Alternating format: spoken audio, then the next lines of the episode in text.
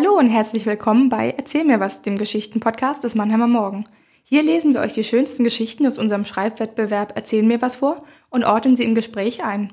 Wir, das sind ich, Julia Wartley und MM-Kulturchef Stefan Dettlinger. Hallo, auch von mir. 300 äh, Geschichten habt ihr uns geschickt, total abwechslungsreich und eine davon hat euch mein Kollege Stefan Dettlinger heute mitgebracht. Das ist richtig. Das letzte Mal wir heißt die Geschichte. Und worum geht's da? Da geht's um zwei junge Menschen. Also für mich hat es sich zunächst mal so gelesen, dass da zwei sind, die Abschied nehmen voneinander und die ab, den Abschied vielleicht auch sehen als Möglichkeit eines neuen Lebensabschnitts. Genau, es geht ja um den letzten Tag, bevor man sein Abiturzeugnis bekommt. Die beiden Personen, um die es in der Geschichte geht, trennen sich ja danach, können sich nicht mehr sehen. Aber ich fand es total spannend, dieses Verhältnis zwischen den beiden Figuren, weil man ja nie so genau weiß, ist es eine Freundschaft, die die beiden verbindet oder Liebe? Genau, das ist für mich auch so der Punkt. Es ist eine komprimierte Freundschafts- oder Liebesgeschichte. Und äh, die Tatsache, dass man es nicht so gut weiß oder dass man es gar nicht weiß, äh, ist das Spannende daran. Ähm, denn die, die Frage steht eben ständig im Raum, wird sich aus dieser Beziehung noch was entwickeln. Diese Beziehung zwischen Charlie und Nisha, die wohl sehr eng ist, die jeden Tag äh, zusammen zur Schule gehen und so. Also das ist schon äh, ziemlich spannend gemacht und die Spannung lebt natürlich von der Geschichte oder von der Frage. Äh, also die beiden steigen ja auf ein Riesenrad nachts. Denkt man, ja, ist nachts auf jeden Fall. Und die beiden Fragen, die im Raum stehen, sind ja, geschieht ein Unfall? Und werden sie sich küssen oder geschieht in dieser Gondel noch mehr? Und das wollen wir jetzt natürlich auch nicht verraten, aber in jedem Fall knistert es schon auch, auch so ein bisschen unterschwellig sexuell natürlich in dieser Be Erzählung.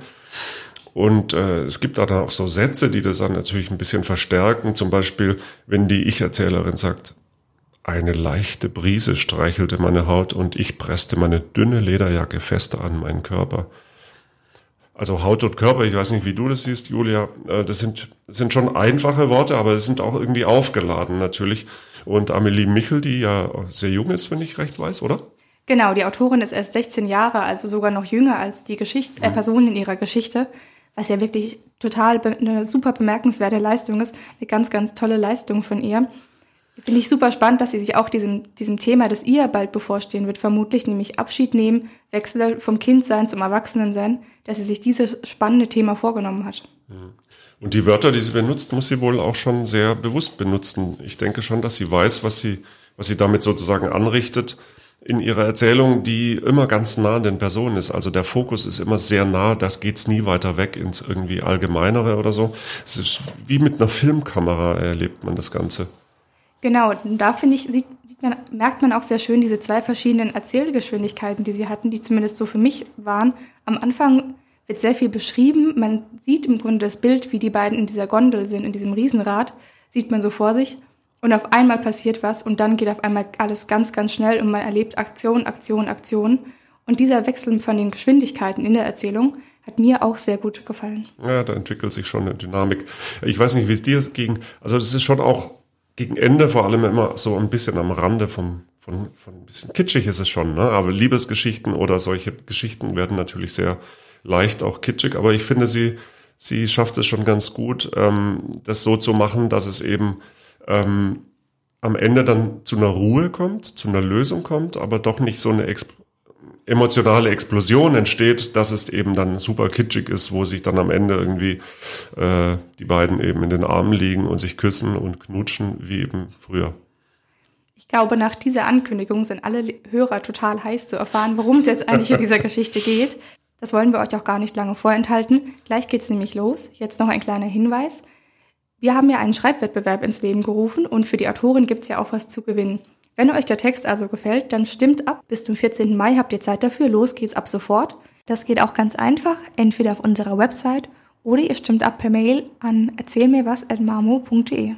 Und jetzt viel Vergnügen. Amelie Michel. Das letzte Mal wir. Wer ist nochmal auf diese bescheuerte Idee gekommen, auf dieses verdammte Riesenrad zu klettern? Charlies Stimme schallte ärgerlich zu mir hoch, während er noch mit dem Aufstieg beschäftigt war. Ich beugte mich grinsend zu ihm hinunter. Das war dann wohl ich, bekannte ich mich schuldig. Vielleicht war es etwas verrückt, aber für diese atemberaubende Aussicht hat es sich gelohnt. Von hier oben konnte man kilometerweit jede hell erleuchtete Stadt bestaunen, umrahmt von dunklen Wäldern. Auch unser Heimatdorf schimmerte im Glanz der Straßenlaternen friedlich unter uns.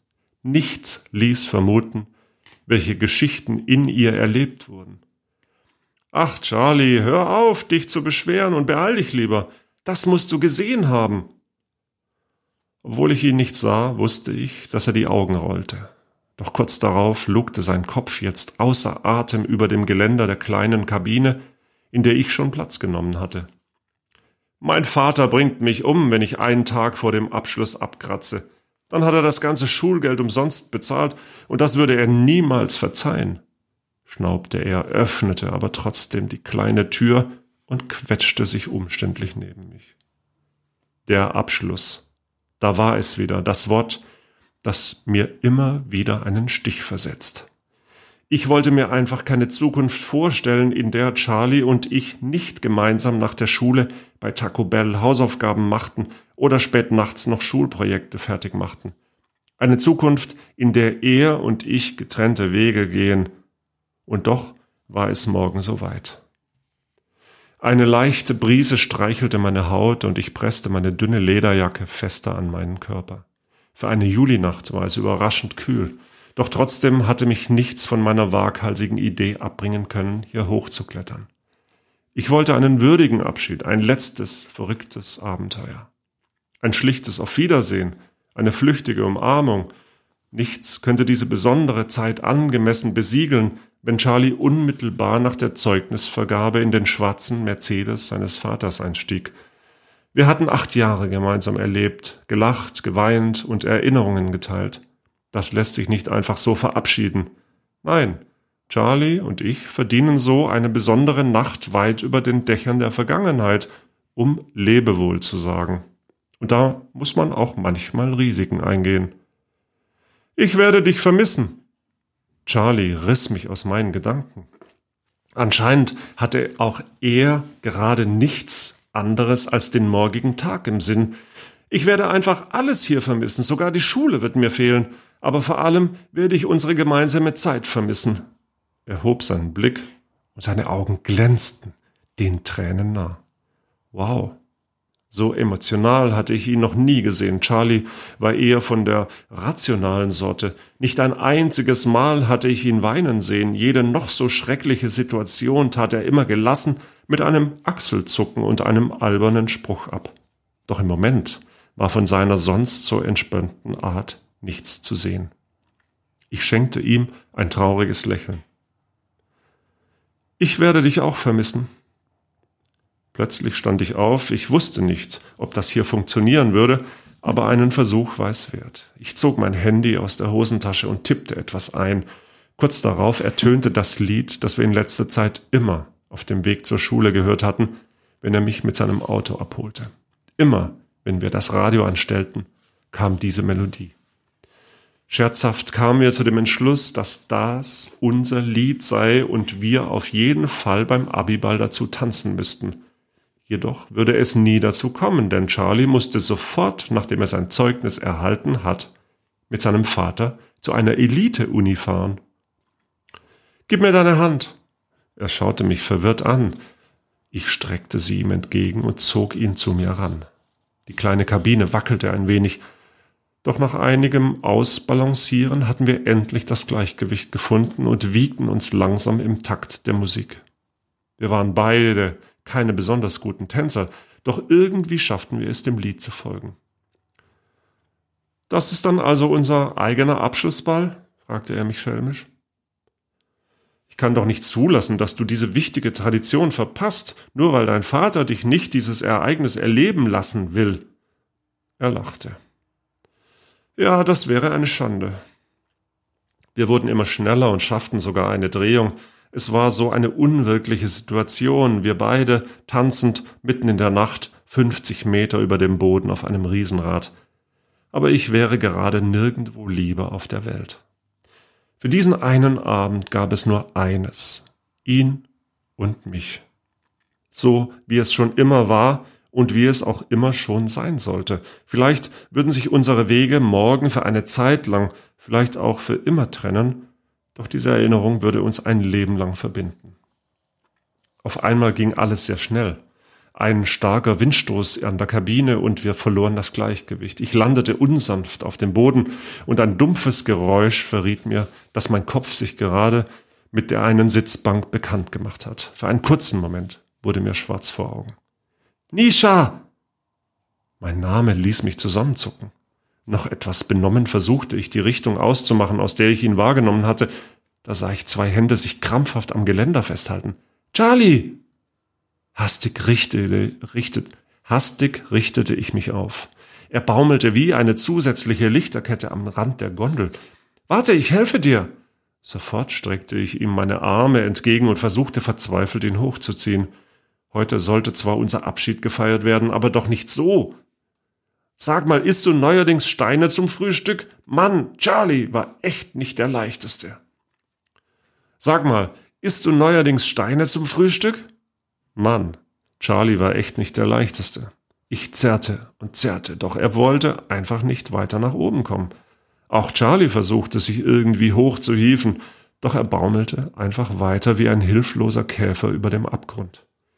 Nein, aber meine Mom hat heute Abend eine ziemlich gute Lasagne gemacht, rief er in meine Richtung.